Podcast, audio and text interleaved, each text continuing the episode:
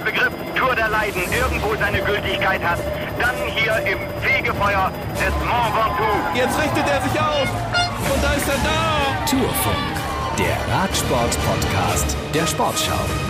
Mit Moritz Kassalet aus Kopenhagen. Hallo zusammen und ich bin natürlich nicht alleine heute. Rick Zabel ist bei uns, der uns besucht bei der ARD. Hallo Rick. Hallo, hallo, schön dabei zu sein. Ja, schön, dass du da bist. Und Holger Gersker, unser Hörfunkreporter, ist auch dabei. Hallo, ihr zwei. Nach einem Einzelzeitfahren im Regen durch Kopenhagen, ähm, Rick, hast du mitgelitten heute mit deinen Kollegen und Partnern? Ich war definitiv nicht traurig, äh, selber fahren zu müssen.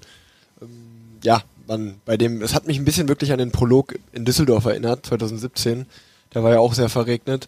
Und äh, da steht man immer mit so ein bisschen mulmigen Gefühl einfach auf der Startrampe, weil man auf der einen Seite natürlich ja, einfach nicht stürzen will, auch selbst als Nicht-Spezialist will man aber natürlich trotzdem, oder ich wollte mich damals in Deutschland natürlich trotzdem gut präsentieren. Ich glaube, jeder will mit so einem, eigentlich einem guten Tag in die Rundfahrt starten. Von daher, so komplett einfach nur ganz langsam über die Strecke rollen macht man dann eigentlich auch nicht bei der Tour de France. Von daher, ähm, ja, war es halt spannend zu sehen und eine große Überraschung für mich, dass Yves Lampert gewonnen hat. Ja, das vertiefen wir gleich nochmal. Ähm, wir müssen aber dazu sagen, die letzten Tage war es wirklich nur sonnig. Wir haben heute Morgen noch auf unserer Hotelterrasse gesessen und da haben wir, habe ich schon gedacht, so ja, das ist vielleicht jetzt ein bisschen viel Sonne hier fast schon, so früh am Morgen. Und quasi mit Beginn des Zeitfahrens hat es angefangen zu regnen. Also irgendwie ganz schlechtes Timing, aber du sagst ja schon ähnlich wie in, in äh, Düsseldorf damals. Damit ihr alle wisst, worüber wir reden, hören wir uns noch mal kurz den entscheidenden Moment dieses Einzelzeitfahrens an, präsentiert von Holger für die deutschen Radios. Der Regen hat nachgelassen, die Straßen trocknen ab und jetzt kommt Yves Lampert und wird seinem Landsmann Wout van Aert das gelbe Trikot von den Schultern reißen. So sieht es zumindest 150 Meter vor dem Zielstrich aus. Lampert hat noch 10 Sekunden Zeit, beißt die Zähne zusammen. Wout van Aert auch, sehr verkniffener Gesichtsausdruck und dann die Enttäuschung bei van Aert. Und die Riesenüberraschung, Yves Lampert viereinhalb Sekunden schneller als Wout van Aert, stellt das Klassement, das festgetackert schien, auf den Kopf. Er ist ein guter Zeitfahrer, aber er hatte natürlich auch die deutlich besseren Bedingungen. Lampert also momentan auf der 1. Ich habe heute gehört, er war mal Judomeister, Junioren-Judomeister in Belgien und hat quasi seine Konkurrenz aus Kreuz gelegt. Ja, waren es nur die Bedingungen, die ja, also die Bedingungen waren ja für alle schlecht. Äh, bei ihm hat es vielleicht ein bisschen weniger geregnet oder gar nicht mehr, aber die Straßen waren halt trotzdem noch nass. Waren es nur die Bedingungen oder hat er einfach einen sensationellen Tag heute? Beides. Ähm, also viereinhalb Sekunden waren es. Ich glaube, das hat es vielleicht ausgemacht. Wahrscheinlich wäre er Zweiter oder Dritter geworden, äh, wenn er genau zu derselben Zeit gefahren wäre. Ähm, nur wenn sich einer von den großen Cracks ganz am Ende hätte auslosen lassen, hätte der natürlich gewonnen ähm, total verwachst in Sachen Wetter-App. Ich lag ja gestern, als wir hier gesprochen haben, auch falsch mit, mit meiner, ja, mit 14 Sonnenstunden und der Regen kommt 20 Uhr. Wahrscheinlich habe ich dieselbe App gehabt, äh, wie, wie man auch bei, bei Emirates hatte und, und eben nicht die, die, die du hattest, die bei Quickstep wahrscheinlich äh, umging. Äh, das haben sie schlauer gemacht und ähm, ja, Hut ab. Also auf jeden Fall ein, ein toller Sieger. Insofern ist, dass der hier Freudentränen vergossen hat da im ersten Augenblick und ähm, wie oft in diesem Tourfunk haben wir über zweite Plätze von Wort von Art gesprochen und Gesichtsausdrücke, wenn Wort von Art mal wieder Zweiter wird. Der hat natürlich viel gewonnen, klar. Aber mal wieder so ein typisches Ding, hä, Zweiter. Ja, aber du hast ja auch gesagt, Rick, auch für dich überraschend heute. Voll. Also ich stand ähm, direkt 100 Meter nach der Ziellinie. Ich musste gerade sozusagen nichts drehen, hatte eine kleine Drehpause und hatte gesehen, dass Van Art, Pogacar und Gunner hintereinander wegstarten und das wollte ich mir nicht entgehen lassen. Ich bin an die Ziellinie gelaufen, habe mir das live angeschaut und es war wirklich verrückt, wie erst ähm, Gunner, glaube ich, gekommen ist, Bestzeit äh, gesetzt hat, dann direkt danach, also keine Minute später kam Wout van Art, wieder Bestzeit und dann bei Pogacar, der war ja nur zwei Sekunden langsamer als Van Art, also sah es kurz wieder so aus, als wenn Pogacar Bestzeit setzt und dann nur kurz in der Van Art, das war schon, das war schon spektakulär, aber ja, ähm, äh, Wahnsinn. Also auch für mich einfach mal so als Zuschauer dabei zu sein, eine richtig coole Erfahrung und das sieht schon beeindruckend aus, wie die fahren. Also ich fahre ja im Zeitfahren, bin ja auch kein Spezialist. Ich, mhm. Für mich sind das ja immer halbe Ruhetage. Ich fahre dann eigentlich von A nach B und hätte heute auch sehr die Zuschauer, also die Zuschauermassen genossen, die ja trotz des Regens da in Zweier-, Dreier-Reihen standen. Aber ja, das so heute mal so zu sehen, war, war wirklich beeindruckend. Und ähm, ich war in dem Moment, wovon A, die Bestzeit setzt, sicher, okay, das ist der Tagessieg, das ist das gelbe Trikot, äh, läuft wie am Schnürchen für, äh, fürs Team Jumbo Visma. und konnte gar nicht so richtig glauben, als Yves Lampard, als ich das am Fernseher gesehen habe, dass der nochmal schneller fährt. Wie schwierig ist es eigentlich bei, bei solchen Bedingungen, die, diese Abwägung hinzubekommen, ne? zwischen auf der einen Seite Risiko, geht um jede Sekunde, aber eben auch auf Sicherheit zu fahren, weil man bei so einem Wetter mit einem Sturz ja auch schon vieles, wenn nicht sogar alles verlieren könnte. Und das ist ganz, ganz schwierig. Also man muss, es fängt damit an, dass man wirklich hundertprozentiges Vertrauen in seine Zeitfahrmaschine haben muss. Ähm, die Jungs, die da vorne wirklich um den Sieg fahren, die sind technisch genauso gut auf dem Zeitfahrrad wie auf dem Straßenrad. Und ähm, da musst du den Parcours sehr, sehr gut kennen. Du musst darauf vertrauen, dass du jetzt den richtigen Reifensatz fährst heute. Ähm, den, der Luftdruck muss passen, weil, also zumindest wäre es bei mir so, wenn ich einmal irgendwo kurz rutsche, dann wäre auch relativ schnell das Selbstvertrauen weg und dann denkt man sich, dann fährt man so ein bisschen wie auf Eiern. Das heißt, ja, man, man geht halt, man muss Risiko gehen, weil wenn man gewinnen will, kann man nicht bremsen. Das, das blöde Sprichwort, so wer bremst, verliert, trifft er halt zu. Und ähm, ja, ich glaube, man nimmt so ein bisschen diesen Sturz in, in Kauf für das gelbe Trikot, für den Etappensieg, aber man hofft natürlich, dass man nicht stürzt. Pogacar hat schon wieder gelacht, eben bei der Siegerehrung hat das weiße Trikot jetzt, äh, noch nicht gelb, aber, aber weiß und hat acht Sekunden auf Wingegaard und äh, neun auf Roglic. Das ist natürlich jetzt keine Welt. Sagt es dennoch schon ein bisschen was aus nach dem ersten Zeitfahren? Ja, ähm, klar, also flaches Zeitfahren. Äh, Tadej Pogacar, letztes Jahr hatte das erste Zeitfahren ja gewonnen, das war aber ein bisschen länger und war auch ein bisschen welliger, hügeliger zumindest. Ähm, Im reinen Zeitfahren bei der WM war er voriges Jahr eine Sekunde schneller als Max Walscheid. Äh, der eine Zehnte, der andere Elfte, aber die Tour de France verleiht ihm immer Flügel. Ähm, und das gibt ihm natürlich Zuversicht. Ne? Das, äh, das ist ganz klar. Das ja acht Sekunden gegen Jonas Wingegaard. Ähm, äh, der Kollege Michael Ostermann hat ja gestern ähm, über den Druck gesprochen, den der Däne hatte. Der ist aber, dem, dem hat er wirklich standgehalten. Also ich würde den jetzt nicht als ersten Verlierer unter den, den Kandidaten. Acht Sekunden ist, ist er nix und der ist wirklich gut hingekommen. Auch mit einem, mit einem überschaubaren Risiko. Ähm, das nicht ganz ausgeblendet. Ich meine, wie schnell rutscht man hier weg? Primoz Roglic hat ja auch schlechte Erfahrungen gemacht mit, mit Zeitfahren äh, allerlei Sorte. Nicht nur bei, bei Regen, sondern eben auch gegen Pogacar ja vor zwei Jahren. Der ist noch eine Sekunde dahinter. Die beiden sind nicht Verlierer. Also die sehen auch, ihre Form ist in Ordnung. Ähm, am Berg ist nochmal anders und in Zeit von über 40 Kilometer am vorletzten Tag ist dann nochmal anders. Ähm, die beiden sind auch wirklich sehr in Ordnung gefahren. Ineos hat mich so ein bisschen, bisschen enttäuscht. Ähm, hat auch, äh, Martinez hatte gute Bedingungen eigentlich. Der hat erstaunlich viel verloren. Ja, und Alexander Vlasov, den ich immer noch mit auf dem, auf dem Zettel habe für die Gesamtwertung, ähm, der hat, glaube ich, 20 Sekunden verloren, war auch im vollen Regen unterwegs. Also der hatte wirklich mit die schlechtesten Bedingungen. Da hat es noch nicht mal aufgehört gehabt, äh, diesen, diesen großen Schauer miterlebt. Ähm, auch alles gut. Ja, also Ja. alles, alles überschaubar. Ne? Es gibt ja auch, ähm, habe ich gelernt, wirklich äh, Regenreifen. Also es ist ein bisschen wie bei der Formel 1. Es gibt auch Regenreifen im, im Radsport. Ähm, Wie unterscheiden die sich vom normalen Reifen? Das habe ich heute aber auch erst gelernt. Also ich habe ja, glaube ich, noch äh, in der Live-Übertragung gesagt, nee, Regenreifen gibt's nicht. Ja, und dann hat Lennart Kemmler das Genau, gesagt. und dann ne? hat Lennart Kemmler gesagt, also wir fahren mit Regenreifen und dann konnte ich nur wieder alles klar, heute wieder was dazugelernt und vor allen Dingen anscheinend auch Bora Hans Grohe, ähm, ich glaube, die fahren auf Specialized Reifen auch, ähm, die sind da wahrscheinlich nochmal technisch ein bisschen besser aufgestellt äh, als äh, viele der anderen Teams, das heißt, die haben Regenreifen und ähm, ja, das ist genau das, was ich gerade so ein bisschen meinte, wenn du deinem Material 100% vertraust, wenn du einen Top-Ausrüster hast und dann auch weißt, so wie heute, okay, dann regnet es halt, ich habe Regenreifen, das sind halt nochmal diese 2-3 Prozent, die du dann halt in der Kurve dann doch rollen lässt und nicht bremst. Lennart sagte, die sind, die haben ein bisschen mehr Grip. Man ist nicht ganz so schnell damit, aber das ist ja dann bei so einem Wetter ähm, wahrscheinlich trotzdem genau richtig. Wir hören ihn mal. Er war nämlich bester Deutscher heute als 19. 19. mit 25 Sekunden Rückstand. Ja, ich, bin, ich denke, ich bin am Anfang relativ vorsichtig die äh, Kurven gefahren, habe mich dann aber eigentlich ziemlich sicher und ziemlich gut gefühlt und habe dann ja zum Ende hin halt immer ein bisschen schneller die Kurven genommen. Und ich denke, da habe ich bestimmt ein bisschen was liegen lassen, aber im Großen und Ganzen war es, glaube ich, ein solides Zeitfahren und äh, ich kann ganz, ganz zufrieden sein. Wenn wir mal durch die deutsche Brille gucken heute, wie zufrieden können wir mit den Zeitfahren sein? Ich glaube schon, dass Lennart ein richtig gutes Zeitfahren abgeliefert hat. Man, das ist nicht sein Parcours eigentlich mit den vielen Kurven und auch ein tellerflacher Parcours. Also 19. ist er schon echt stark. Auch ähm, Maximilian Walscheid und Maximilian Schachmann haben sich wirklich gut geschlagen. Das ist halt ein Tour, Tour de France Zeitfahren. Da stehen die besten Fahrer am Start und ähm, wenn du hier 20. wirst, dann wirst du bei der Belgien-Rundfahrt vielleicht Fünfter am Zeitfahren oder Dritter. Also das muss man wirklich ganz klar einordnen, dass ein 19. Platz im Tourzeitfahren schon ordentlich ist.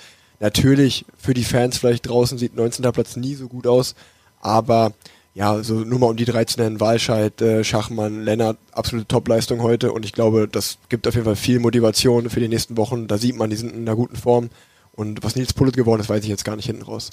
Was war der hatte, ja, der hatte eine gute Zwischenzeit. Da war er noch auf Kurs, also mit, mit Leonard Kennen auf Augenhöhe und hat aber noch eine Minute verloren äh, auf den letzten sieben Kilometern. Ich habe dann rausgeguckt, ob er irgendwie vielleicht gestürzt ist. Also eine Minute ist schon verdächtig, aber ich habe nichts gesehen. Also der landet, glaube ich, auf Platz 70 oder so. Also 1,14 war sein Rückstand am Ende. Äh, ich hoffe, dass er, dass er nicht gestürzt ist, aber er sah fit aus auf dem Zielstrich. Wie viel Kontakt hast du, wenn du bei so einem Rennen bist, zum Gucken eigentlich zu deinem Team aus Israel?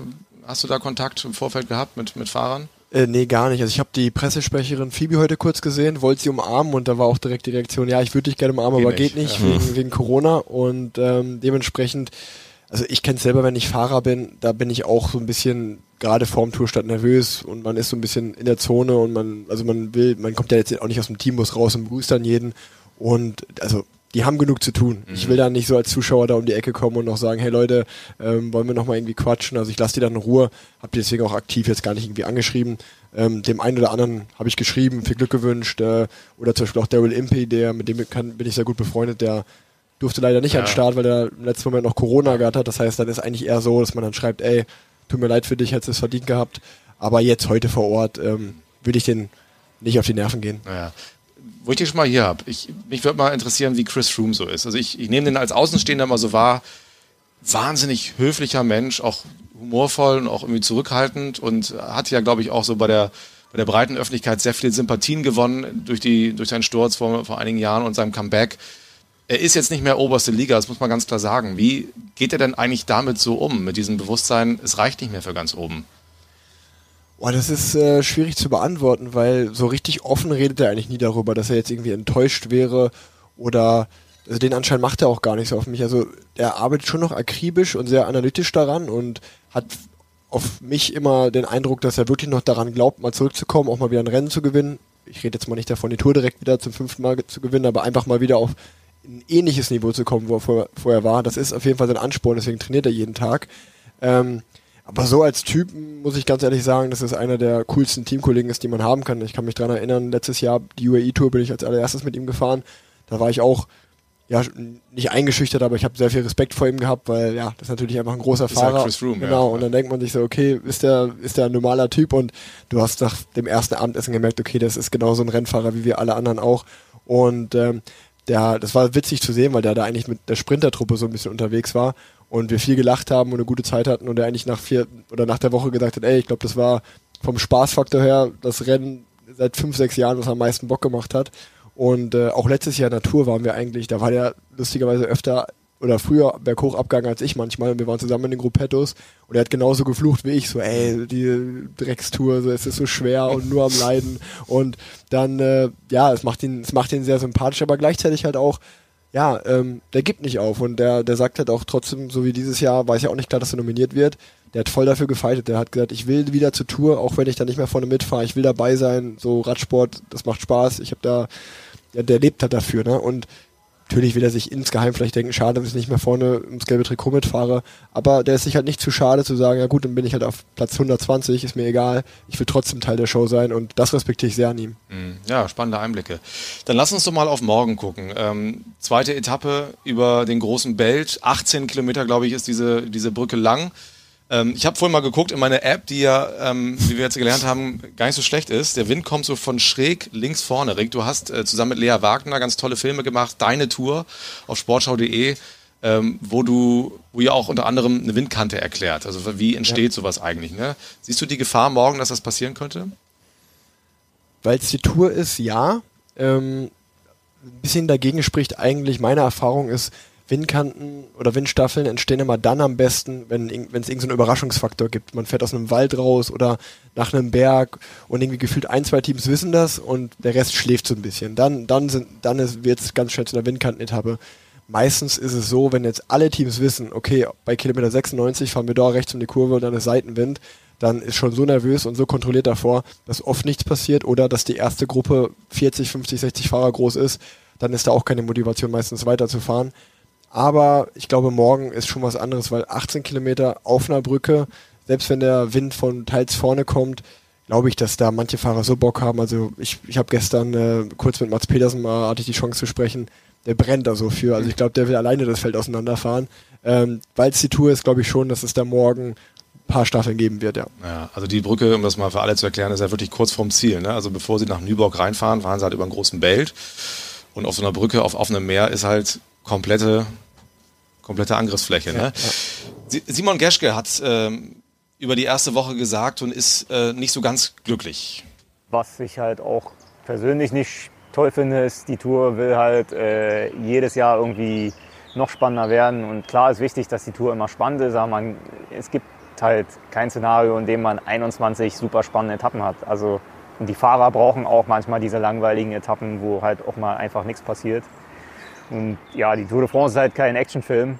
Und klar wird jetzt probiert immer und jetzt mit Kopfsteinpflaster und ähm, dann wären, äh, ja, was ich aber halt wirklich bemängel, ist, die Organisation weiß, dass die erste Woche super nervös ist, dass die Fahrweise, dass halt die Fahrer wirklich um jeden Zentimeter kämpfen und dass dann halt in der ersten Woche halt gezielt schon auch danach geguckt wird, kleine enge Straßen, wo könnte Windkante sein, ähm, Kopfsteinpflaster ist jetzt eingebaut, also es ist, soll ja schon, es wird ja schon gehofft, dass es ein Spektakel wird und ähm, ja, aber da wird halt definitiv Risiko in Kauf genommen und ähm, macht es für uns halt super gefährlich. Hat er recht? Aus Fahrersicht auf jeden Fall. Also ich, ich kann als Fahrer da das total mitfühlen. Ähm, ich kann mich erinnern an die zwei Kopfsteinpflaster-Etappen bei der Tour, die ich gefahren bin. Das war ein brutaler Stressfaktor. Da war es wirklich so, dass ich irgendwann mal abgehangen war und sogar glücklich war. Ich war so, oh gut, endlich, ich habe hier meine Zehn-Mann-Gruppe und ich fahre jetzt einfach ins Ziel. Lass sie einfach machen Genau, und so. la lass sie einfach machen. Ich habe da jetzt auch keinen Bock mehr drauf. Äh, sowohl weil, man die Beine nicht hatte, aber auch weil man dann einfach mal zum ersten Mal gefühlt sich ein bisschen entspannen konnte. Deswegen aus Fahrersicht kann ich es verstehen. Auch letztes Jahr in der Bretagne sind ja auch viele Stü- Stürze passiert aufgrund der kleinen Straßen und vielen Inseln. Ähm, auf der anderen Sicht, äh, oder von der anderen Seite, jetzt zum Beispiel aus Fansicht, ey, ich freue mich brutal auf die fünfte Etappe. Vom Mhm. Fernseher sage ich, ey geil, Kopfsteinpflaster-Etappe, muss ich mir anschauen. Und äh, ich glaube, das ist natürlich schon so, dass wenn, es muss in der Tour de France, glaube ich, nicht jedes Jahr eine Kopfsteinpflaster-Etappe sein, das muss jetzt nicht sein, aber so alle, ich glaube das letzte Mal war 2018 oder so, Ja. so alle vier, fünf Jahre ist es schon mal okay und äh, da, da müssen wir Fahrer dann auch so blöd wie es klingt, da müssen wir durch. Es ist ja auch den Klassikerfahrern fair gegenüber. Es gibt Sprints, es gibt Bergfahren äh, oder es gibt Bergetappen, Zeitfahren. Dann warum nicht eine Etappe auch für Klassikerfahrer? Ähm, und ja, ich meine, das heißt Tour de France und Nordfrankreich gehört mal auch zu Frankreich. Von daher sollte man schon auch da immer mal wieder vorbeifahren, ja. Wolltest du noch was hinzufügen? Oder? Ja, also ich, äh, ich denke vor allem morgen, ähm, also jetzt eine Etappe ohne die Brücke hätte den, den, den Pfeffer halt nicht, so Samstagnachmittag und man muss so ein bisschen reinkommen in die Tour. Und wenn jetzt äh, morgen so eine Etappe einfach irgendwie von A nach B durch Dänemark, ähm, ja, die, diese Brücke, ich weiß, dass das morgen, es wird eine irre schnelle Etappe, das kann ich mir gut vorstellen, weil alle versuchen werden, möglichst immer vorn zu fahren. Äh, Es wird zwei Zielsprints geben, den ersten vor der Brücke, weil jeder genau weiß, wenn, wenn da was passiert, muss ich, muss ich irgendwie vorn sein. Und zwar die, die morgen gewinnen wollen und die, die in Paris gewinnen wollen. Und das sind dann schon eine ganze Menge, plus immer noch zwei, drei Helfer. Ähm, den Sprint dann ähm, irgendwann im Ziel. Und äh, das morgen finde ich toll. Also das, das, das so ist ja völlig offen. Also morgen zu tippen, äh, da kann, kann alles sein. Also es kann natürlich Fabio Jakobsen gewinnen letztendlich. Ich glaube ja, Wort von Art will unbedingt, äh, will unbedingt gelb. Platz zwei, einer seiner berühmten zweiten Plätze würde ja reichen. Sechs Sekunden, hat er nur fünf Rückstand. Ähm, und äh, so gesehen ist das, ist das ein tolles Ding morgen zum Gucken. Tolle Landschaft auch übrigens. Nicht nur wegen der Brücke, sondern auch vorher schon die Nordküste von Seeland. Das ist klasse. Ja. Rick, schön, dass du da bist. Du bist morgen auch dann im ersten äh, bei uns zu sehen als Experte. Ähm, was sind so sonst deine nächsten Aufgaben auf dem Rad? Ähm, ja, dadurch, dass ich ja die Tour nicht fahre, weil ich äh, den Mai im Giro als Höhepunkt hatte und die Tour auch dieses Jahr sehr schwer ist, nicht wirklich für Sprinter, ähm, genieße ich es jetzt eigentlich mal so ein bisschen den Juli frei zu haben seit Jahren und ähm, hat jetzt, das war sozusagen meine trainingsfreie Zeit hier bei, bei der ARD, ähm, drei, vier Tage ohne Rad und ähm, werde eigentlich dann am Montag wieder ins Training einsteigen und ähm, dann Ende Juli fahre ich ein paar Eintagesrennen in Spanien, Castilla, León, Trofeo Getxo, ähm, dann noch zwei Eintagesrennen in Belgien, ähm, Grand Prix F. Scherens und das Rennen Eurometropol, also nicht die bekanntesten Rennen, aber gutes Warm-up, weil ich dann hoffe, die European Games in München zu fahren am 14. August. Danach das Wochenende ist das Rennen in Hamburg und dann die Deutschlandtour. Also da würde ich mich dann wieder gerne in einer guten Verfassung präsentieren und ähm, es ist schon ja, als deutscher Fahrer hat man halt nicht viele Rennen in Deutschland, von daher bin ich da mal extra motiviert. Das ist eine schöne Trilogie, ne? Im August. Super. Ja. Das ist ja. richtig cool, ja. ja. Im kurzen Abstand. Gibt es irgendwas, was du als, als Radprofi nochmal unbedingt erleben oder erreichen möchtest? Tatsächlich äh, nicht so super viel. Also ich bin Paris-Roubaix gefahren, ich bin Mailand-San Remo gefahren, äh, ich bin die Tour de France gefahren, ähm, den Giro schon viermal. Ähm, es wäre sicherlich cool, irgendwann mal, auch wenn das Rennen an sich mich nicht super reizt, die Vuelta, wäre es cool, das die nur zu fahren, um dann zu sagen, ich bin alle drei Grand Tours mal gefahren. Aber ja, ähm, ich hatte so eine offene Rechnung mit der Tour letztes Jahr, weil ich die halt zweimal nicht beendet hatte und äh, mein erstes Mal ja und dann war halt so, okay, ich muss da irgendwann schon nochmal halt das bis nach Paris schaffen. Das habe ich letztes Jahr zum Glück geschafft. Aber ja, wenn man jetzt hier steht, auch wenn das richtig Spaß macht, äh, würde ich schon noch gerne mal eine Tour de France fahren. Aber jetzt so, so richtig offene Kästchen gibt es jetzt eigentlich nicht mehr. Was ist dein Lieblingsrennen? Ähm, das Rennen in Hamburg, Mailand San Remo. Ähm, Frankfurt fand ich mal sehr cool, das ist aber immer schwerer geworden. Und ähm, nee, ähm, aber ja, ich würde, ich, wenn ich, wenn ich mich entscheiden müsste, wäre es wahrscheinlich das Rennen äh, in Hamburg. Ja. Das fahre ich sehr gerne. Und wir sind ja Kollegen, was das Podcast-Geschäft so, ja. angeht. ja. Du hast einen eigenen Podcast, Plan Z. Genau. Wenn du magst, darfst du noch kurz erzählen, worum es da geht. Ich, ich höre ihn nicht immer, aber immer wieder mal und es, es gefällt mir sehr gut, das kann ich schon mal sagen. Ach, vielen Dank. Ähm, ja, ich habe auch einen Podcast, äh, mittlerweile auch schon einige Folgen, über 100 Folgen gibt es da schon. Ähm, geht eigentlich ja auch äh, um, um Radsport natürlich, um meine Person. Ich versuche so die Hörerinnen und Hörer so ein bisschen durch mein Leben mitzunehmen.